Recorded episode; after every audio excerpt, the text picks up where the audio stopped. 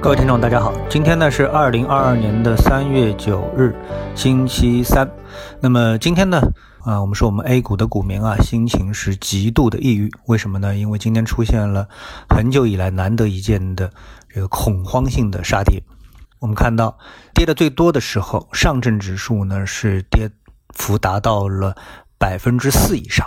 创业板指数呢，跌幅也是百分之四以上，差不多跌了百分之四点五。最厉害的可能是沪深三零零，跌幅是达到了百分之接近五点五的这样的一个水平啊。那么这样的一个恐慌性的杀跌，在目前的 A 股市场当中，可以说很多年啊都已经没有见到了。那么这种情况啊，到底为什么会出现呢？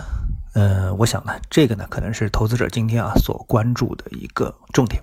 因为在市场当中啊，我觉得有确定性和不确定性这么两件事情。一般恐慌呢，就是发生在不确定性的这种状态下面啊。就现在的 A 股股市啊，那么我很早呢就跟大家说过，就是我们的市场啊，A 股啊，现在比较确定的一件事情呢是缺资金。而这种缺金资金呢，实际上也是一个恶性循环啊。我们知道，在过去的两年的时间当中呢，这公募基金啊，它确定了一个示范效应，赚钱的这么一个示范效应，所以资金呢不断的进入到这个市场当中，通过公募基金啊，不断的买入、买入再买入，那么推高了这个指数。但是呢，我们整体的 A 股市场呢，它缺乏一个投资价值，这个呢也是一个共识。所以呢，亢龙有悔啊。到了一个比较极端的价位或者市盈率的时候呢，那市场的资金就不愿意跟路了啊，新的资金就不愿意跟路了，然后呢就出现了一个回波效应，怎么上去的呢就开始怎么下来，而在下来的过程当中呢，整个市场就失去了赚钱效应，那么新的资金呢就不敢再介入，那么这个呢就成为一个恶性循环，所以是每一次我们的市场下跌啊，都会出现这种情况，还有一个。技术性的原因是什么呢？就是我们的投资人，不管是上市公司，还是我们的机构投资人、私募还是个人，都喜欢用杠杆，特别是我们的这个上市公司，动不动呢就喜欢把自己的股权啊进行质押。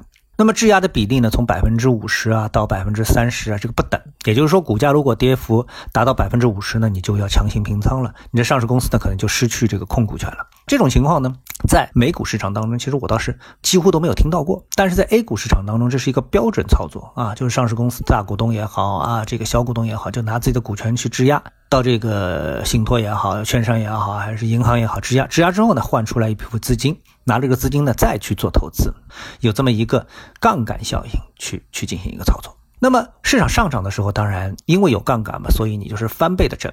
但是下跌的时候呢，因为往往这个市场的下跌啊，我们看指数，上证指数今天最低到三千一百四十七点的位置。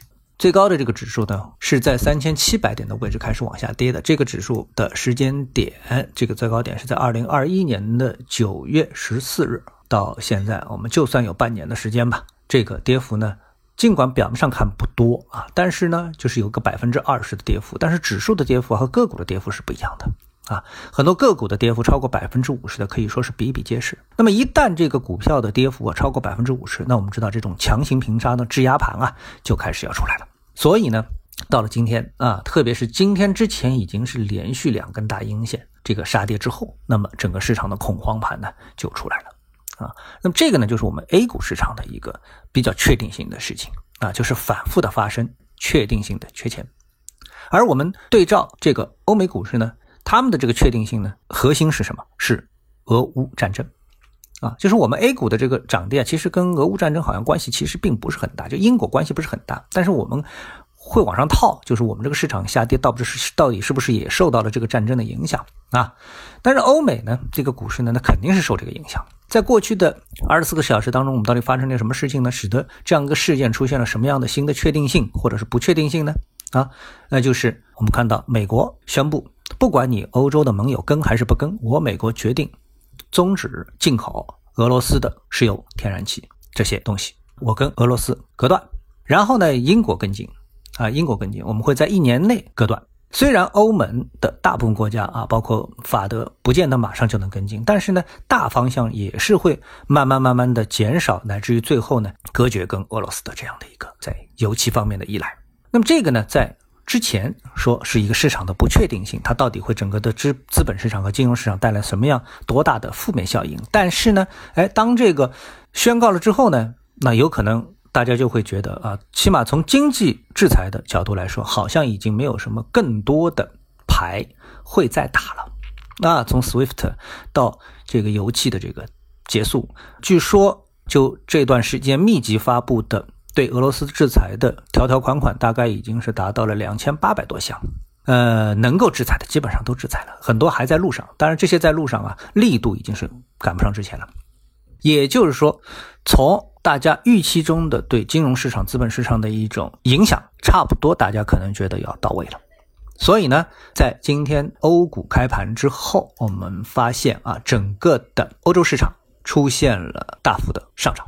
那么，多数股票呢，呃，市场开盘出现了啊三个百分点以上的这样的一个涨幅啊。之前大家还在恐慌，哎，到底市场会怎么样？是不是还会继续往下杀跌？哎，没想到整个的欧洲市场在开盘之后啊，大幅的上涨。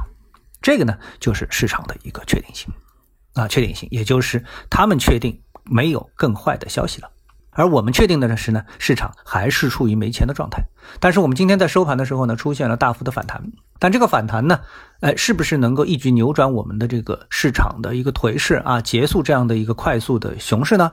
我觉得目前还不能这么乐观。为什么？因为我们还是更愿意去操作啊确定性的右侧交易，而现在呢，还是属于左侧的这个范围。这是目前市场所碰到的最纠结的一个事情啊！我们希望投资者呢，如果说这段时间你一直在听我们我的节目的话，你就会发现我对市场其实一直持一种相对比较悲观的看法，因为决定性的做多因素还没有出现，而不确定性因素呢还始终存在。就是俄乌战争的不确定性可能跟我们有关系，但是市场缺钱的这个事情那是肯定跟我们有关系啊！好，那么今天呢，我们的节目呢就做到这里啊，我们呃下次的节目时间。再见。